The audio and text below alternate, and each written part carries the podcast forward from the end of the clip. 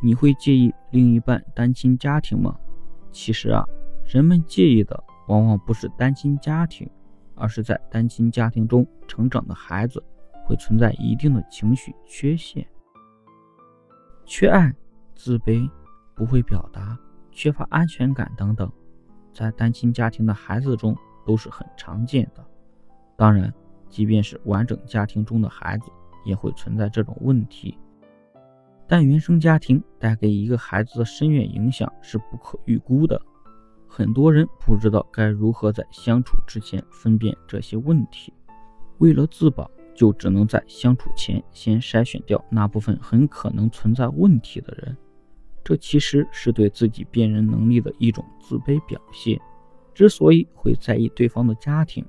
不过是因为自己没能力带给别人正常健康的感情生活罢了。